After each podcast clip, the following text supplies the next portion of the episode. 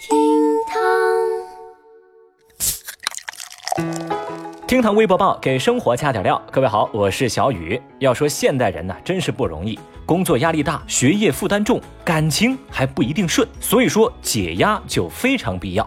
那在这儿啊，我就要给大家推荐一个性价比极高而且非常有用的解压办法。首先，你要挑长得好看的，摸起来很大的，吃起来水儿很多的西瓜。别想歪了啊！吃瓜群众集合了，来看今日份厅堂微博报了。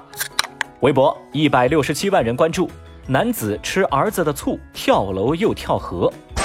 十三号，浙江温岭一名女子回家，看到一岁的儿子喉咙都哭哑了，而身上全是屎跟尿。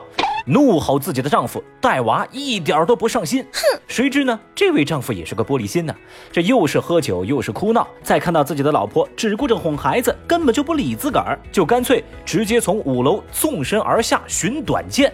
好在这丈夫命大，摔在了邻居三楼的阳台上，只是腿部有些擦伤。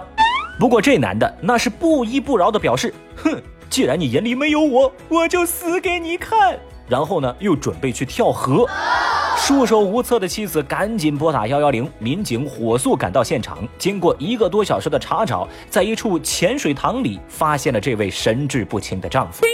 据了解，这个男的和老婆呀是青梅竹马。自从有了儿子，这小伙子呀就很吃这孩子的醋。他老觉得自个儿老婆的心思全在孩子上，就心里很不舒服，竟然还闹到要离婚的地步。事发之后呢，这名男子被送往医院治疗，并无生命危险。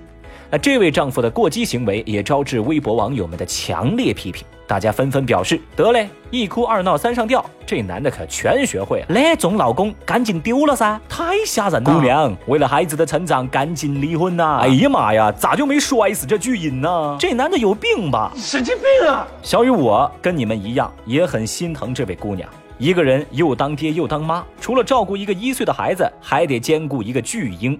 这些在土味视频里都找不到的神奇剧情，我真的也是醉了啊！建议你跟昨天那位看到老公跟同事撑伞要自杀的大姐，你们组个新家庭好吧？你俩相爱啊，那就是为民除害。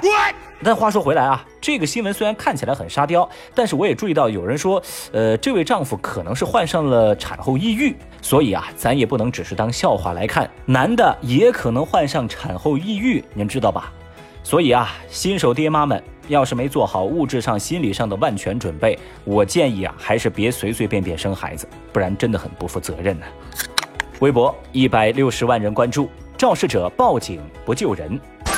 最近一段肇事者报警不救人的视频在网上疯传。视频显示，在北京有一辆轿车和前方一辆铲车发生了车祸。发生事故之后，这个铲车司机一直在打电话。但是后面这辆轿车呢，是因为追尾之后嵌在了前面这个铲车的后边，车内还有两人被困。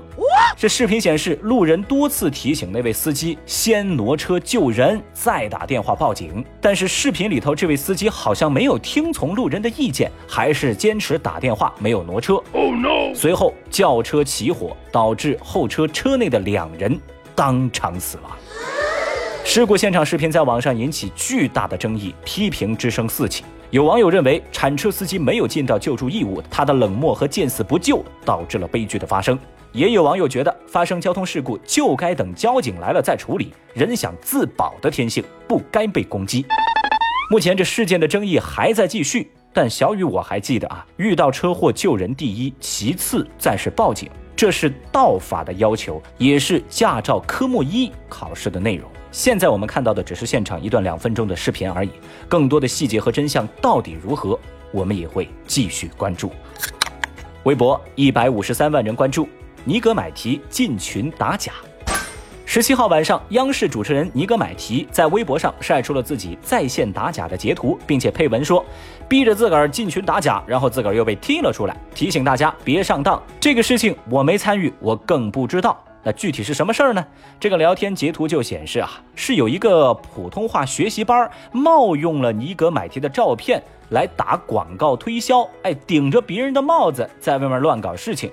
尼格买提呢就加到这个微信群当中，发了一张图自证身份，劝诫群里的人不要上当受骗。结果很有意思，这群主啊反过来质疑尼格买提的真实身份，还被一位叫做何老师的群主移出了聊天群。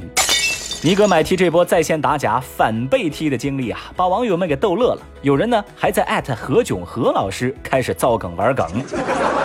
有人也说了嘛，本尊亲自出马，对自个儿对观众都负责，很赞，很 OK。也有网友建议，下次你把今日说法的小撒一块带上，看他还踢不踢你。这个遭遇呢，也被大家评价为沙雕微商齐聚一堂，李逵被李鬼给砍了哟，太厉害啦！男主播在线打假，竟打假被假打，小尼啊也真是惨。哎，我就发现呢，这世上有两种群，你只要一说真话，一打假，就一定会被踢。一种呢，就是小尼遇到的骗子骗钱的群，还有另一种群叫做家族群。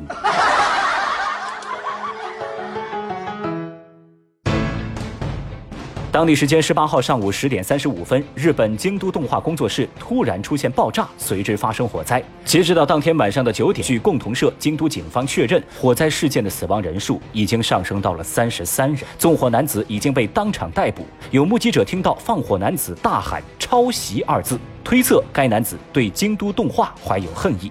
京都动画是一家以动画的企划制作和动画制作相关技术为指导的日本企业，也被粉丝们称之为“京阿妮”。中国观众熟知的动画《蜡笔小新》，京都动画一直参与制作至今。这些年，京都动画制作了《凉宫春日的忧郁》《幸运星》《轻音少女》《甘城光辉游乐园》《吹响上低音号》等多部知名动画。这也是日本平成年代以来最恶性的火灾死亡事件，也被人们称之为动画史上最黑暗的一天。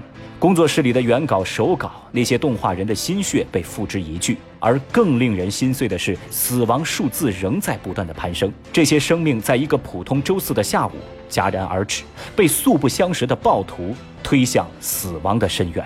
罗马的确不是一天建成的，却在一夕之间被毁灭了。